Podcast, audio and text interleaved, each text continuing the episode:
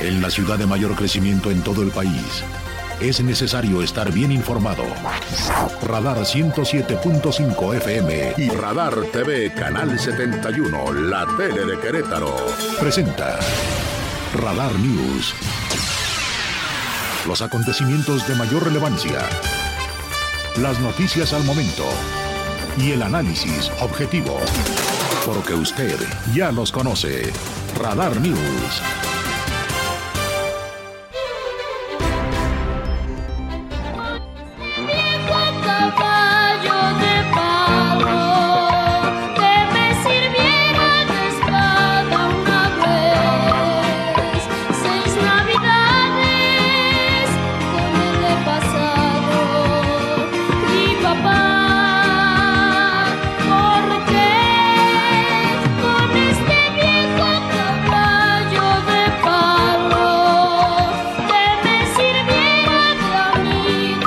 Las 8, 8 de la noche en punto y bueno, disculpe usted por eh, esta melodía que seguramente le trajo recuerdos de la infancia, si es que es de, de mi generación, pero mi querido Ángel Sánchez eh, hace unos instantes estaba pues programando, ¿verdad? Y haciendo estos, estas remembranzas musicales. Hoy es 6 de enero, muchos niños en la mañana se levantaron para descubrir sus juguetes, pero muchos otros, como la historia de Angelito, cuando era pequeño, pues no, no recibieron más que un viejo caballo de palo como dice la canción, y muchos otros, ¿no? No sé cómo les haya ido a ustedes el día de hoy de, regalitos, cómo les fue, si se portaron bien o mal, pero, pero esta canción eh, era de un disco, según yo, eh, ahí me corrigen, de, que se llamaba Juguemos a Cantar.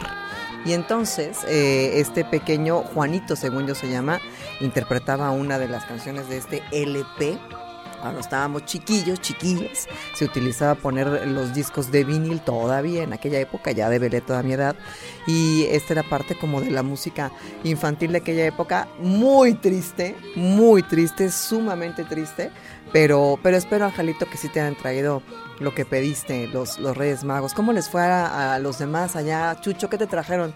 Te vas mañana a ver el partido de, de los gallos, te vas al Estadio Azteca. Mi Omar Martis, ¿qué te trajeron los Reyes Magos? ¿De unos tenis? Ay, muy bien. Por acá, ¿quién está acá en Radar TV? Denme datos, denme información. ¿Eh? Ah, ya me puso aquí mi querido producer, producer. ¿Quién está en Radar TV el día de hoy? Eh, Chuchote, no me llega la información, pero bueno, aquí está, ya. ¿Quién está en Radar TV? Alejandro. ¿Cómo te fue de Reyes, Alejandro? ¿Bien? ¿Muy mal? Él sí es Juanito. Con este viejo caballo de pano. A mí se me trajeron ahí unos regalines. ¿eh? Cuéntenos, compártanos. 442-592-1075. Si recuerda esta canción. Y si no, bueno, pues ya la conoció. ¿Y cómo le fue el día de hoy con eh, la llegada de los Reyes Magos muy tempranito en la madrugada? Yo soy Diana González, como siempre y como cada noche, aquí en la tercera emisión de Radar News. Vámonos con el resumen de la información soy tan bueno que me porto como ellos. Siempre tengo que jugar con mi viejo. En Radar News.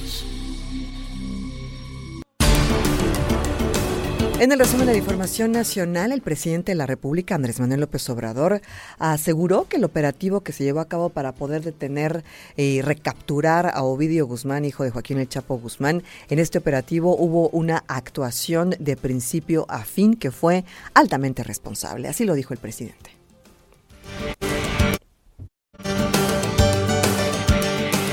Y vamos a estar informando constantemente, sobre todo para eh, tranquilidad de la población en general y en especial a la población de Sinaloa, que les eh, enviamos eh, nuestra solidaridad, nuestro apoyo para que puedan recuperar lo más pronto posible la normalidad. Se está haciendo todo con ese propósito y lo que se va a informar tiene que ver con la manera responsable en que se actuó para cuidar a la población civil, que no hubieran víctimas inocentes. Lamentamos mucho la pérdida de vidas, desde luego de quienes eh, perdieron la vida en el cumplimiento de su deber.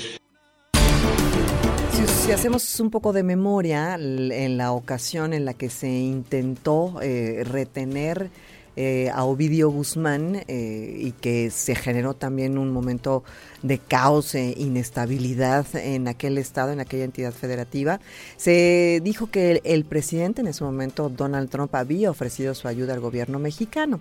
En esta ocasión también se especulaba que, derivado de la próxima visita de los mandatarios, el primer ministro de Canadá, Justin Trudeau, y el presidente de los Estados Unidos, Joe Biden, probablemente habría participado el gobierno de los Estados Unidos en esta captura. El presidente de la República dijo que no, que fue sin la ayuda de los Estados Unidos.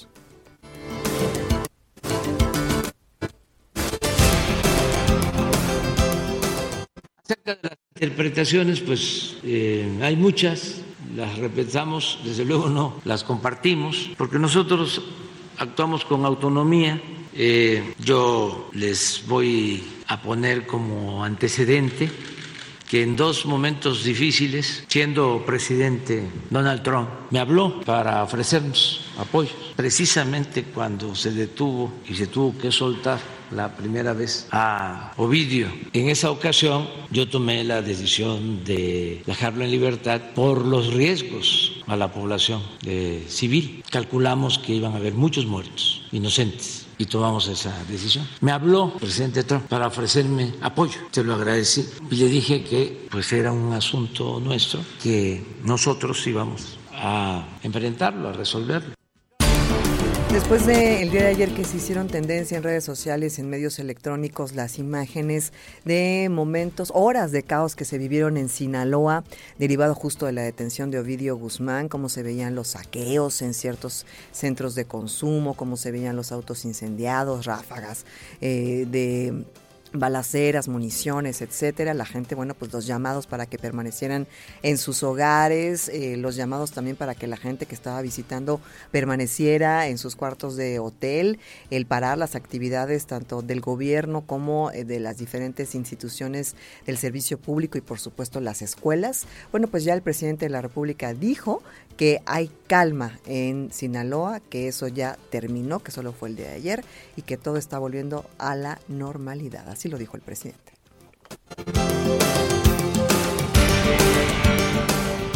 Se va a mantener la presencia de eh, elementos de la Secretaría de la Defensa, eh, de la Guardia Nacional, de la Policía Estatal, que está colaborando y que se va a tener eh, esta protección para que no haya eh, daños a la población civil en todo Sinaloa. Eh, esa es la decisión que se ha tomado. Afortunadamente hay una calma en estos tiempos, en estas últimas horas.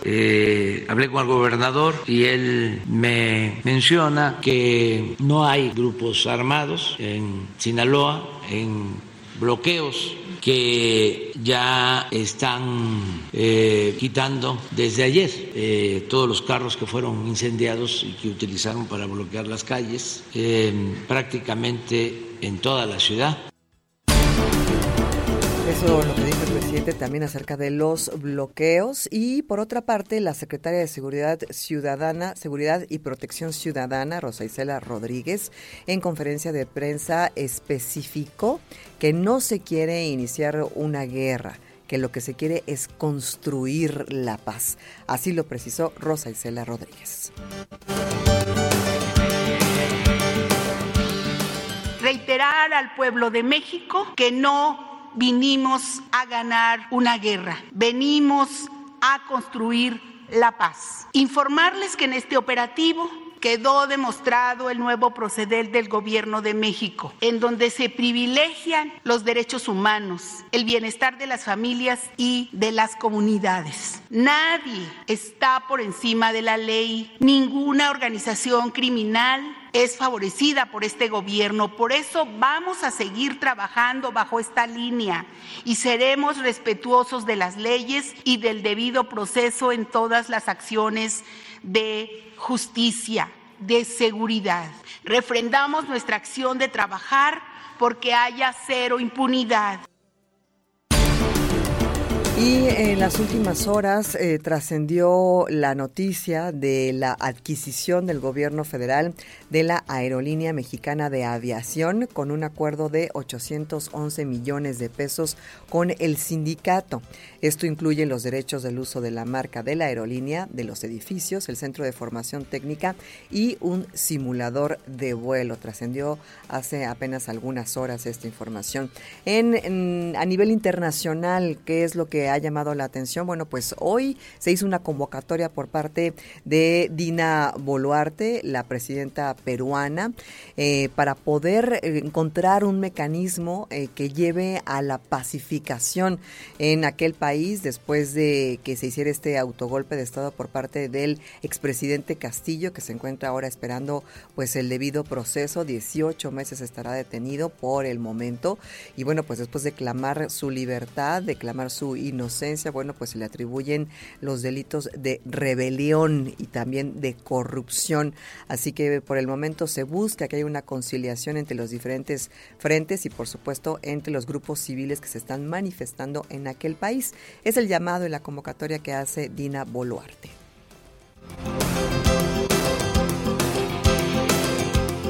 Anuncio que el próximo lunes se, reunirá el Acuerdo Nacional, foro en el que están representadas todas las fuerzas políticas y sociales, los gremios empresariales, los trabajadores, las iglesias y la sociedad, y donde abordaremos los temas urgentes para lograr la paz social. La solución de los temas relevantes del país requiere el compromiso de todas y todos las 8 de la noche con 11 minutos, 8 con 11. Yo le invito a que me acompañe a hacer una brevísima pausa comercial y regresar con el resumen de la información local, lo que se ha generado estas últimas horas aquí en la entidad. Mi nombre es Diana González, es la tercera emisión de Radar News. Mándenos un mensajito que le trajeron los reyes, cómo le fue, se portó bien, se portó mal, cuáles son sus planes para este fin de semana.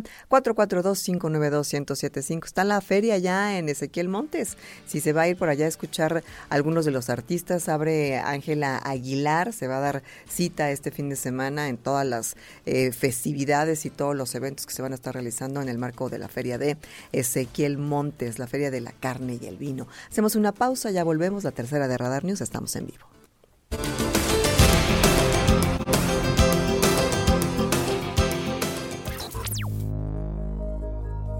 Radar News, la mayor cobertura informativa en transmisión. No todo lo que se publica es noticia. La información con veracidad está en Radar News. Continuamos.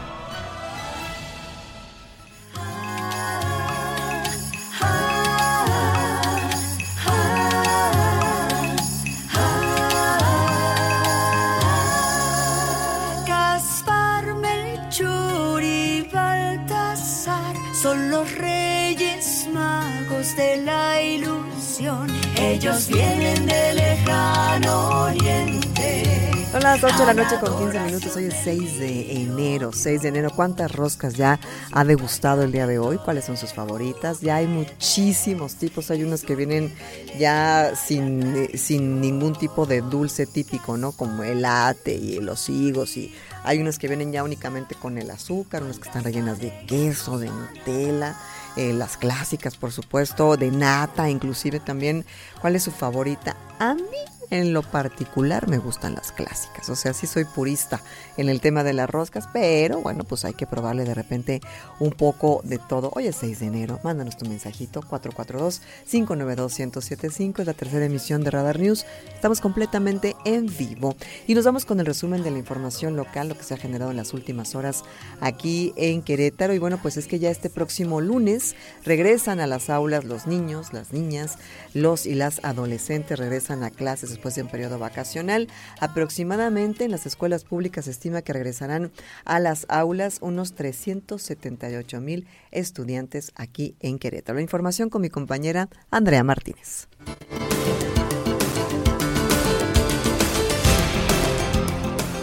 Todo listo para el regreso a clases de 378.646 alumnos de escuelas públicas de nivel preescolar, primaria y secundaria en el estado de Querétaro este lunes 9 de enero. El coordinador general de la UCEBEC, Raúl Iturralde Olvera, indicó que se contempla que las clases sean de manera presencial en las 2.074 escuelas públicas de educación básica en la entidad. Recordó que ante la alza de contagios de COVID-19 a nivel nacional, se recomienda a los estudiantes y maestros utilizar el cubrebocas en espacios cerrados para evitar el riesgo de que se registren brotes de esta enfermedad. Este regreso presencial para prevenir a los, que los niños, las niñas y los adolescentes puedan contraer enfermedades, se recomienda también que en espacios cerrados se use el cubrebocas, es decir, en espacios cerrados como el aula, en donde se va a permanecer por un largo tiempo, eh, siempre ha sido recomendado hasta este momento por el Consejo Estatal Técnico de Salud.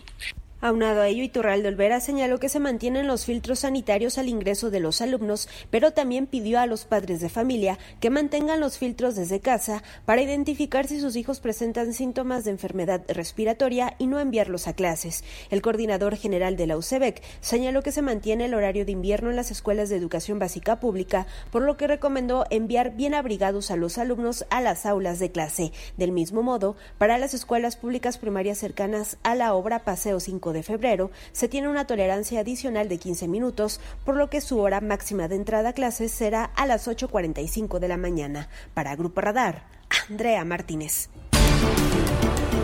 Gracias, Andrea, por la información. Y bueno, pues si bien hay niños y niñas que tienen la posibilidad de regresar a las aulas, desgraciadamente, y no podemos dejar de lado y olvidar el caso de la pequeña Victoria Guadalupe, de seis años de edad, quien desgraciadamente fuera abusada sexualmente y asesinada el año pasado aquí en Querétaro.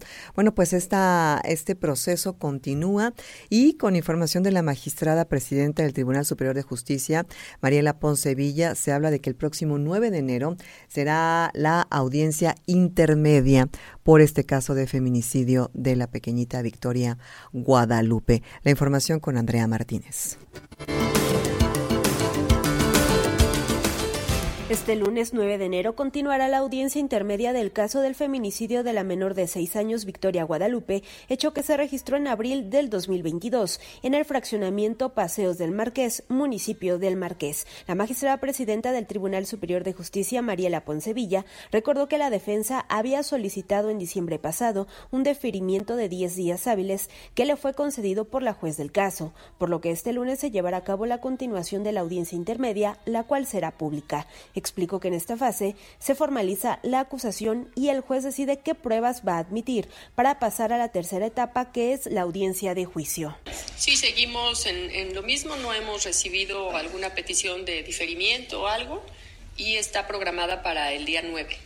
¿Nos recuerda qué podría pasar en esta audiencia? Esa es la audiencia intermedia en donde ya se formaliza la acusación y el juez decide qué pruebas va a admitir para pasar a la tercera etapa que es el juicio.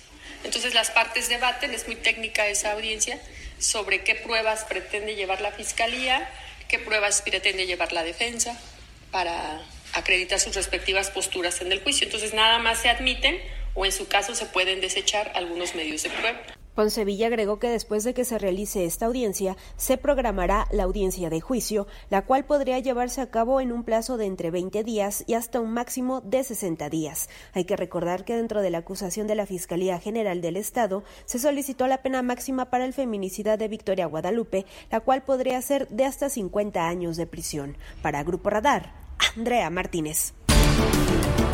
Esta audiencia intermedia eh, será pública, es decir, será abierta al público y aquí, como mencionaba la magistrada presidenta, se va a formalizar esta acusación y el juez va a decidir las pruebas que admitirá justo en este proceso y ya la tercera etapa es la audiencia del juicio, ya específicamente, y el cual se programa en un periodo de 20 y eh, a 60 días. De 20 a 60 días estaremos muy, muy pendientes de esta audiencia intermedia después de la audiencia para el juicio. En más información, el secretario de Seguridad Pública en el municipio de Querétaro, Juan Luis Ferrusca, habló acerca del saldo después de que se realizara un operativo eh, denominado Guadalupe Reyes. La información con Alejandro Payán.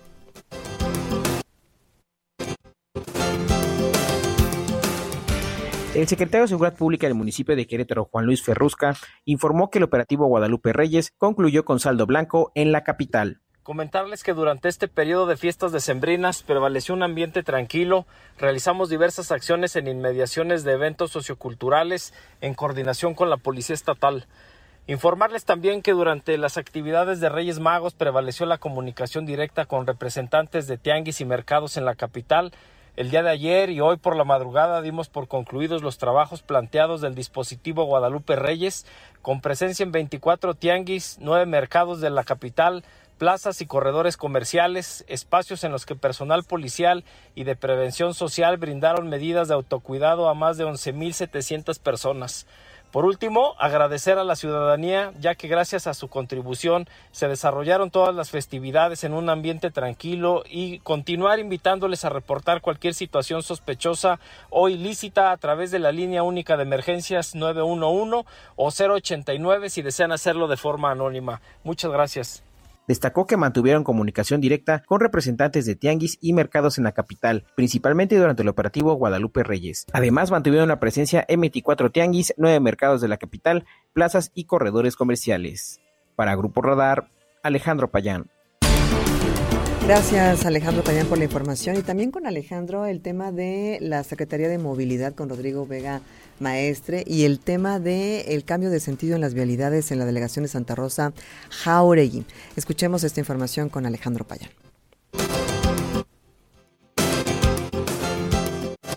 La Secretaría de Movilidad en la capital ya analiza el cambio de sentido en vialidades en la delegación Santa Rosa Jauregui.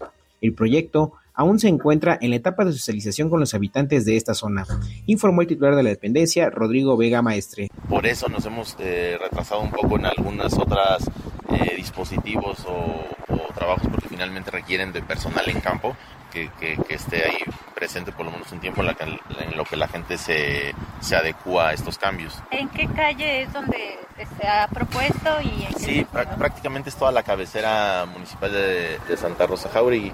Eh, es el, el, el, el, par vial eh, del acceso. La reforma y la... Es este... No, no, no recuerdo el, sí, sí, las calles. el, nombre de las calles, pero la que va al, al, al Bicentenario. Y, y, y, a la delegación, las, las, que son el par vial, y las otras las transversales.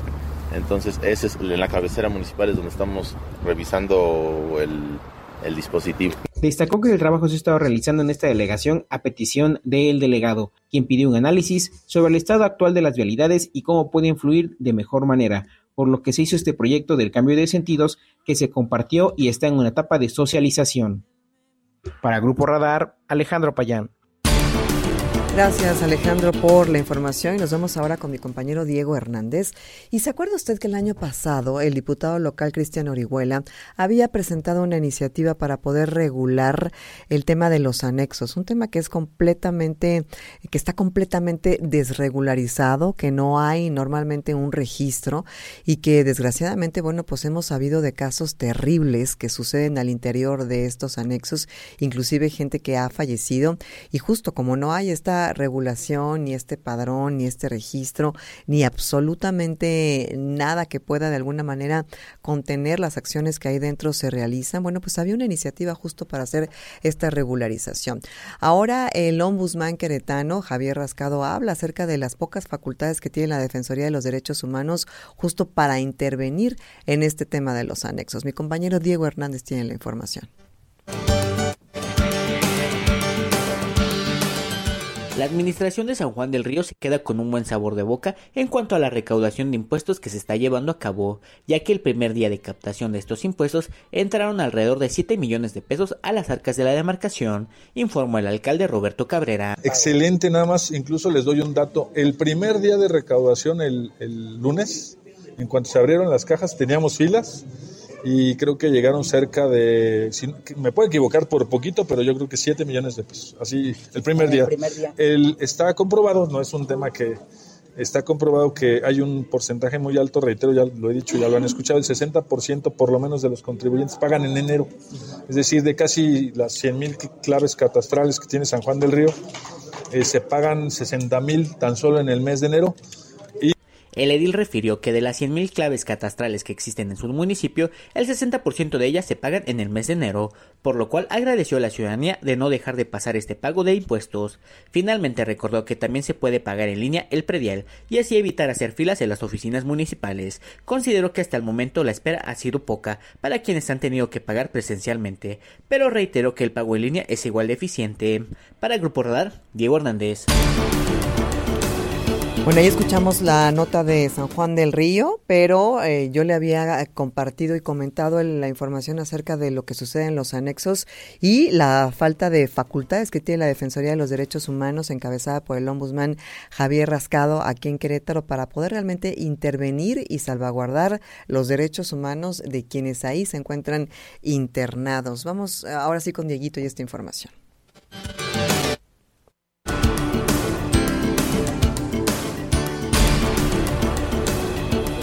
Realizó 26 visitas a los centros que buscan combatir las adicciones o los llamados anexos. En ese sentido, el titular de la instancia, Javier Rascado, apuntó que las facultades que tienen en la materia son limitadas y solo pueden dar parte a las autoridades competentes si localizan una falta a los derechos humanos. Nosotros hacemos eh, revisiones aleatorias durante todo el año. Y hay también precisar que nuestras facultades son limitadas. Finalmente tenemos que, por medio de la inspección, determinar si está cometiendo alguna violación y en el caso de detectarla, presentar eh, ante la autoridad que corresponda, sea municipal, sea fiscalía, eh, esos posibles hechos violatorios de derechos humanos. Sí, creo que es un tema importante que habría que, meterse a, su revisión, pero nosotros sin duda en los términos de nuestras facultades sí estamos haciendo ahí la, la revisión. De acuerdo a la información de la Defensoría como resultado de estas visitas, tuvieron que dar parte a diferentes instancias. Por ejemplo, se le avisó en siete ocasiones a las dependencias de protección civil por faltas de visto bueno, 4 a las direcciones de inspección municipales por falta de licencia, 5 vistas a protección de riesgos sanitarios, debido a que algunos recintos laboraban en condiciones insalubres, 7 al Consejo Estatal contra las Adicciones por incumplimiento de las normas y 2 a la Fiscalía General del Estado por posibles hechos constitutivos de delito. El presidente de la Defensoría acotó que ellos como instancia se encuentran muy limitados para poder interceder en la materia de la regulación de estos centros, donde en ocasiones se violenta a las personas ingresadas. Sobre esa visión familiares de estas personas quedan insatisfechas con los servicios brindados, ya que no dan una ayuda real para el combate de las adicciones. Para el Grupo Radar, Diego Hernández. Diego, por la información. Y bueno, por otra parte, otro tema que también eh, está en la vitrina esperando a que sea tomado en cuenta, no hay un presupuesto designado para poder atender la salud mental de los queretanos. Hay que recordar que esto forma parte de la Secretaría de Salud Estatal, sin embargo, pues no hay ni, ni el presupuesto ni la capacidad para poder atender todas las necesidades. Y en materia de, de suicidios en particular, ¿no? Esto que hablábamos hace algunos días de los primeros auxilios psicológicos y poder tener a disposición de la ciudadanía la posibilidad de un acompañamiento en esta materia. Al respecto, mi compañera Andrea Martínez platicó con la jefa del Centro Estatal de Salud Mental, Marbella Espino Cortés.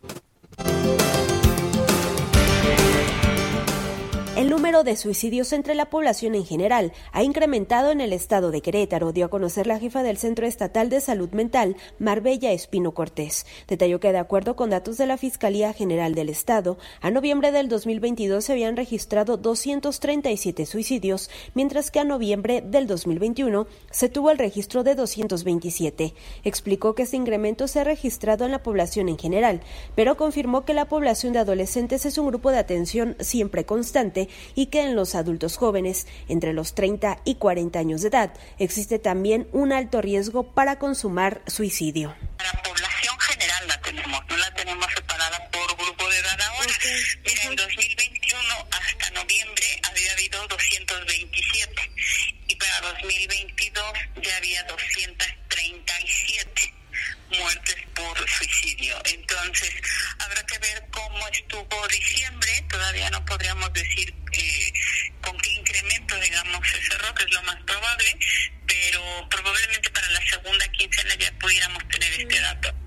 Espino Cortés recordó que la mayoría de los suicidios consumados en Querétaro se han registrado en la capital y San Juan del Río, que son los municipios con mayor número de habitantes, así como en la zona conurbada como Corregidora y el Marqués. La jefa del Centro Estatal de Salud Mental dio a conocer que dentro de las consultas han detectado que las personas que manifiestan una conducta suicida o que tienen una idea o un intento suicida padecen primordialmente depresión, trastornos de ansiedad, consumo de alcohol o de drogas como marihuana o alguna otra sustancia, así como problemas relacionados con la violencia en ambientes como en casa, la escuela, en lo laboral o con la pareja. Asimismo señaló que también se han detectado factores como el desempleo o los problemas económicos que han incrementado a raíz de las consecuencias sociales y económicas después de la pandemia de COVID-19. Para Grupo Radar, Andrea Martínez. Y te comparto los números de apoyo psicológico eh, que están a disposición de toda la ciudadanía. Aquí hay un acompañamiento si tú o alguien que conoces necesita de apoyo psicológico. 442-101-5205, la extensión 3. 442-101-5205, extensión 3. Y por mensaje de WhatsApp es 442-466-6575. Repito, 442-466-6575 es estrictamente confidencial y el número telefónico si quieres hacer una llamada es 442-101-5205 extensión 3. Hacemos una pausa comercial, esta es la tercera emisión de Radar News, mi nombre es Diana González, ya volvemos con más, estamos completamente en vivo por el 1075 y Radar TV, la tele de Querétaro.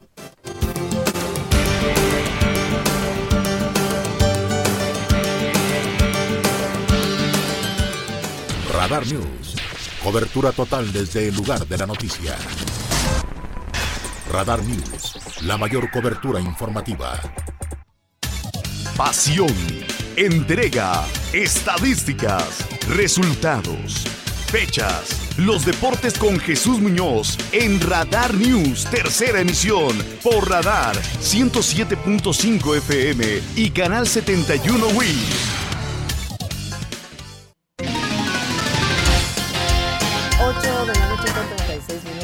Es momento de platicar de deportes. Aquí tengo al especialista, mi queridísimo Jesús Muñoz. ¿Cómo estás, Chuchote? Buenas noches, querida Diana. Eh, buenas noches a toda la gente que nos hace el favor de sintonizar, pues hablar acerca de los deportes y en todo caso hablar por supuesto de Gallos Blancos de Querétaro y por supuesto de las gallitas que hace algunos instantes terminaron de jugar en contra de las Tuzas, partido que terminó 1 a 0 con gol de Charlín Corral. Terminó, golazo, ¿eh? Golazo, sí. Este, por ahí tuvo sus aproximaciones Querétaro, ¿eh? no está no, no jugó tan, tan mal. Entonces, no, este, el, el 1 a 0 sí refleja un, otra, otra cosa, pero sí, el tema de la jerarquía que tiene un equipo como Pachuca dentro de la Liga MX femenil es claro, pero viene el inicio por parte de las queretanas, que el día de hoy se enfrentaron a las Tuzas allá en el Estadio Olímpico, que pues por obvias razones también está eh, a puerta cerrada. Todas, todas, todas las categorías de Gallos Blancos de Querétaro están este, con el veto. Y ya que estamos hablando acerca de ello, y relacionado a Gallos Blancos de Querétaro, de hecho el día de hoy el diario de Querétaro eh, pone en su portada, va para largo la venta de Gallos Blancos de Querétaro, a quien le mandamos un fuerte abrazo al director Mario León, que pues ahorita le estamos robando la información, pero que sin No duda alguna comparte, no no la comparte, comparte, efectivamente. Y es que ya se confirmó que será hasta para el 2026 cuando se Sí. haga se pueda hacer la venta de gallos blancos de Querétaro. Es una buena noticia y yo creo que no va a ser tan hasta el 2026. Yo creo que se va a dar un poquito antes, eh, pero sí, es un nuevo plazo y de cierta forma le da cierta tranquilidad, como si estuvieran bien preocupados en caliente, para poder vender a gallos blancos de Querétaro, que es lo que pasaba y de, de hecho aquí lo comentaba eh, el, este... eh, Mario Ramírez Retolaza el pasado miércoles Sí, contigo y con Pedro, mayor. El oficial mayor, que el momento de, de poner una fecha límite para la venta del equipo iba a, a malbaratarlo. Entonces, esta, es. este plazo del 2026, pues sí le da cierto nivel de prestigio económico al equipo y con ello pues se puede vender de buena forma el equipo de Gallos Blancos de Querétaro. Esta es la información pues, más actual del conjunto queretano que mañana se enfrenta a las Águilas de la América. Oye, que vas a estar ahí presente, Lo ¿no? va a lanzar, sí, mañana, mañana lo lanzamos. Por cierto, acaban de dar el comunicado que, que dijo mi mamá que siempre no, que no van a utilizar el Fan ID en el ¿Cómo? estadio, que, que no tienen la tecnología todavía. No lo ha hecho oficial la directiva de, del América, no lo tiene que hacer la directiva, creo que lo tiene que hacer oficial el Estadio Azteca. Pero no, aún no tienen la tecnología. Pero los invitamos a que se sumen, a que se registren. Yo ya me registré, no les quita nada de tiempo para poder tener el Fan ID. En fanliga.mx ahí se registran y tranquilamente pueden estar. Si no tienen ni de verla nada que deber ni nada que temer, regístrate Sí, lo y no puedes pasa nada. de una vez y no pasa nada, ¿no? No te sobra tener Eh, ya y, y se espera que por ahí de entre la jornada 6 y jornada 10 ya para todos los estadios va a estar habilitado este tema de la del Fan ID, pero sí lo acaban de decir justamente ahorita en la tarde que no, hay- no hay Más la o tecnología. menos, ¿por cuándo, ¿por cuándo es la jornada? Será por la por inicios de marzo precisamente ya cuando Ah, se cuando empiece. cuando cuando empiece la apertura del estadio la Mm. corregidora, pero esto será en todos los estadios. Entonces Pero todos los imagínate, estadios si el Estadio Azteca no está listo con la tecnología, Eso es a lo pues que voy. Es- menos si es el Estadio Azteca es de los de los más habilitados en tecnología, de los con más billete que pues sabemos que tienen a quién a quién tienen detrás para poder utilizar esa tecnología para poder desarrollarla, pues qué nos espera a los mortales. Así es, exactamente. Pues el día de mañana los Gallos Blancos de Querétaro se enfrentan en contra de las Águilas del América y por cierto dio declaraciones Mauro Néstor Gerg previo al partido del día de mañana. Escuchemos las declaraciones del director técnico de Gallos Blancos.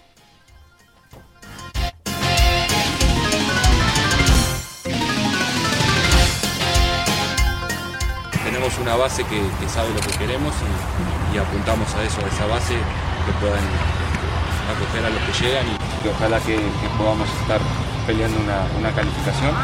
Tenemos muchas esperanzas, entonces esperamos tener buenos resultados para, para traer cuando se abra la corregidora que se llene el estadio.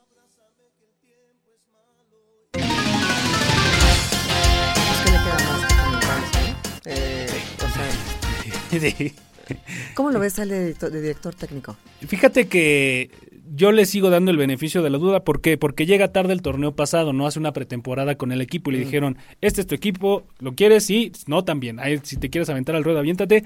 Digo, al fin Muy de cuentas, ¿eh? se terminó por aventar con un equipo muy, muy limitado, que este torneo también es muy limitado, hay que ser realistas. Claro. Pero ahora sí tuvo injerencia en ciertas, en ciertos refuerzos eh, que trae, de hecho son 11 los que, los que se traen. Digo, con o sin dinero, tuvo que haber este, tomado una decisión Mauro Gerg en estos 11, en estos 11 refuerzos, y es por eso que yo sí le doy un beneficio de la duda ampliado a este segundo torneo. Y fueron circunstancias, digo, lo platicamos también en Radar Sports, partidos que se te fueron de las manos prácticamente en los últimos instantes contra Santos, contra Chivas, contra Mazatlán. Sí. Le juegas muy bien al América y pierdes. Entonces, fue víctima de las circunstancias también en Mauro Gerg. Ahora, para este torneo no hay que dejar nada atrás y pues a buscar. En una de esas se puede sacar un buen resultado de mañana en, en contra de las Águilas del América, tomando en cuenta que América no está muy bien y tomando en cuenta que no lo hemos visto, pues en sí qué es lo que está formado de Gallos Blancos de Querétaro para este torneo. Es eh, pues prácticamente eh, estar a ciegas, pero esperemos que sea un buen torneo para el conjunto queretano. Oye, en materia de, de básquetbol, si es que están jugando el torneo internacional los Libertadores, Sí. ¿no? Si efectivamente logran pasar a los playoffs,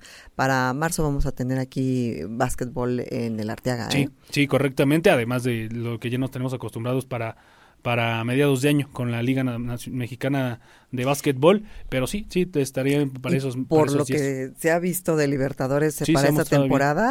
Podría llegar a muy lejos, ¿eh? O Sí. sea, este año. El torneo pasado se quedó en la primera ronda de playoffs y apenitas, ¿eh? Este, creo que fue contra León, precisamente las Sí. abejas, que terminan por quedar pues prácticamente al borde de conseguir la, la- el pase a la siguiente ronda, pero eh, sí se ha mostrado, es un equipo que empezó de cero, ¿eh? Es un equipo que empezó de cero, que actualmente ha conseguido cosas importantes en la Liga Mexicana de Básquetbol, que en esta última logra su clasificación a los playoffs, entonces yo creo que paso a pasito, ¿eh? Paso, esos, Sí. esos son los proyectos deportivos que se tienen que hacer, no en el básquetbol, no en el fútbol, en todos. Exactamente. En todos. Eh, Creamos de cero, para este año vamos a hacer tanto, órale, se consigue, no, para el otro tanto, para el otro tanto y para tal año vamos a conseguir Claro. el campeonato, por lo menos vamos a llegar a la final. Me encantaría, me encantaría que pudieran lograr un campeonato eh, los Libertadores de Querétaro. Sí, le, Y- le hace falta al- No, bueno, a Libertadores y a. Querétaro más que Por nada. supuesto, nos hace falta un, un triunfo deportivo de esa magnitud. sí.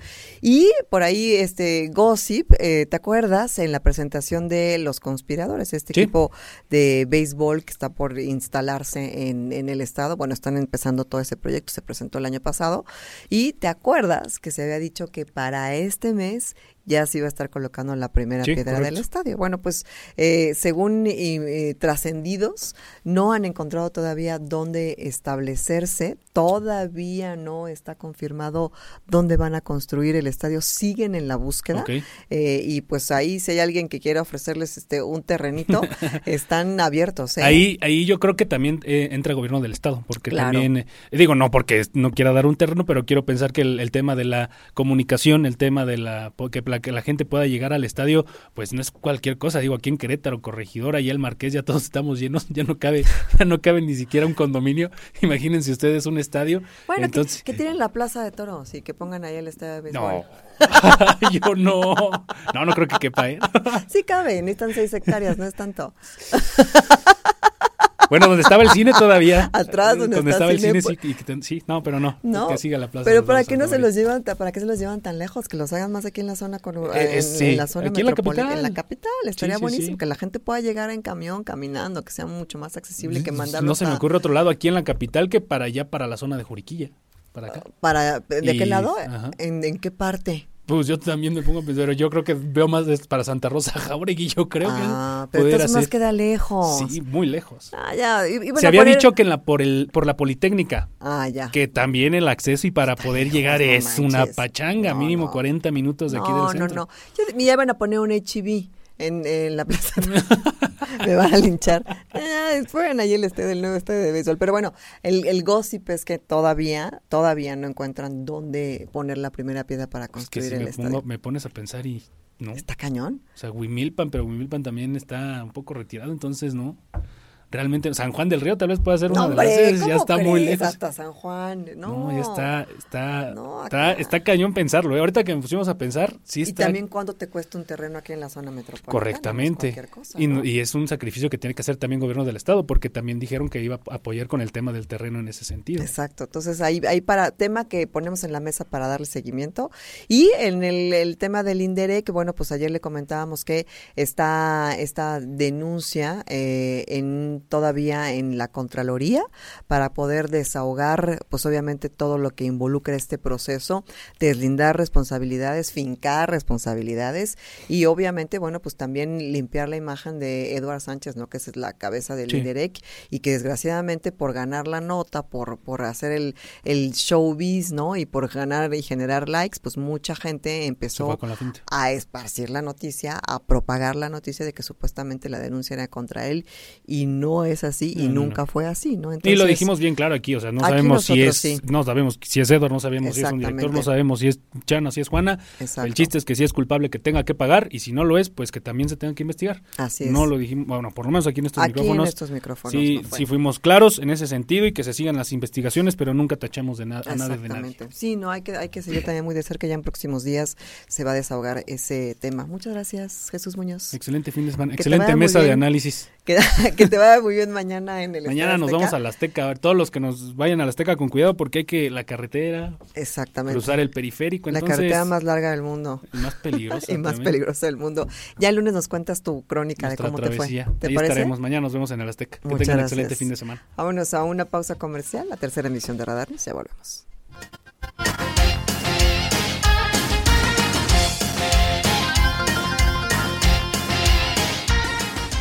Radar News, la mayor cobertura informativa.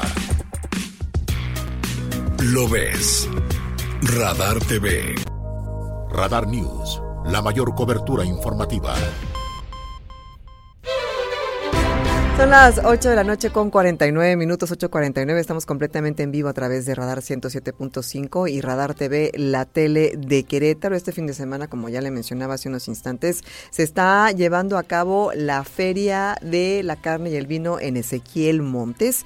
Y bueno, esto después de que mucho tiempo dejara de hacerse de, en esta magnitud, bueno, pues en esta ocasión se retoma otra vez este concepto. Y bueno, pues hay un, hay una- un cartel bastante interesante de los artistas que se van a estar presentando en los próximos días. Le decía que el día de hoy está Ángela Aguilar, el día de mañana está Gerardo Ortiz, el próximo 8 de enero están Los Recoditos, el 9 de... Ay, no, discúlpeme, estoy, estoy un poquito chiquita para ver el cartel, pero el 10 de enero Los Acosta, para todos aquellos que gustan de esta música, el 11 de enero el Grupo Liberación, eh, además de, bueno, pues que los fines de semana va a haber diferente tipo de atracciones, el 13, Don Pancho Barraza. Así que cheque muy bien si usted le interesa o tiene ganas de disfrutar alguno de estos espectáculos musicales. Esto en el Teatro del Pueblo del 6 al 15 de enero allá en Ezequiel Montes. Lo que es gratuito en estas festividades son los juegos mecánicos, el circo que está todos los días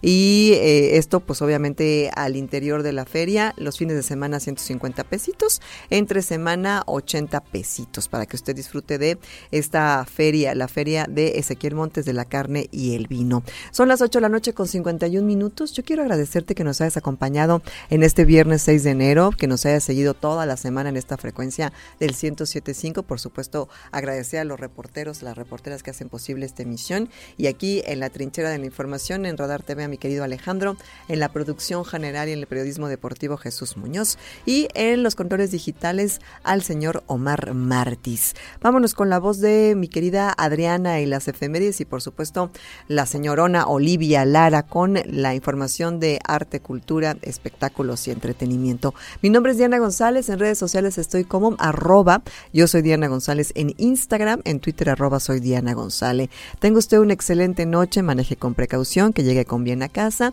que siga disfrutando de esta jornada de 6 de enero y nosotros regresamos el próximo lunes en punto de las 8 de la noche, por supuesto aquí en el 107.5 y en Radar TV, la tele de Querétaro. Gracias, buenas noches y hasta la próxima.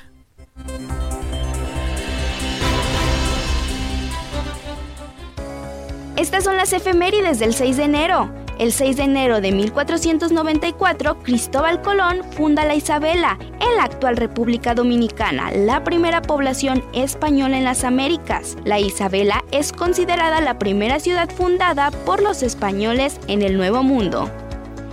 Para el año de 1838, Morse realiza la primera demostración pública de su telégrafo a la edad de 41 años. Se internó en la tarea de construir un telégrafo práctico y despertar el interés del público y del gobierno en el aparato para luego ponerlo en marcha. En el año de 1945, tropas soviéticas invaden el campo de concentración y liberan a más de 5.000 prisioneros de estos mismos campos durante las etapas finales de la guerra. Para 1983 se funda la banda Red Hot Chili Peppers en Estados Unidos, convirtiéndose en una de las bandas de élite de la música mundial que hasta el día de hoy sus temas siguen siendo de los más escuchados.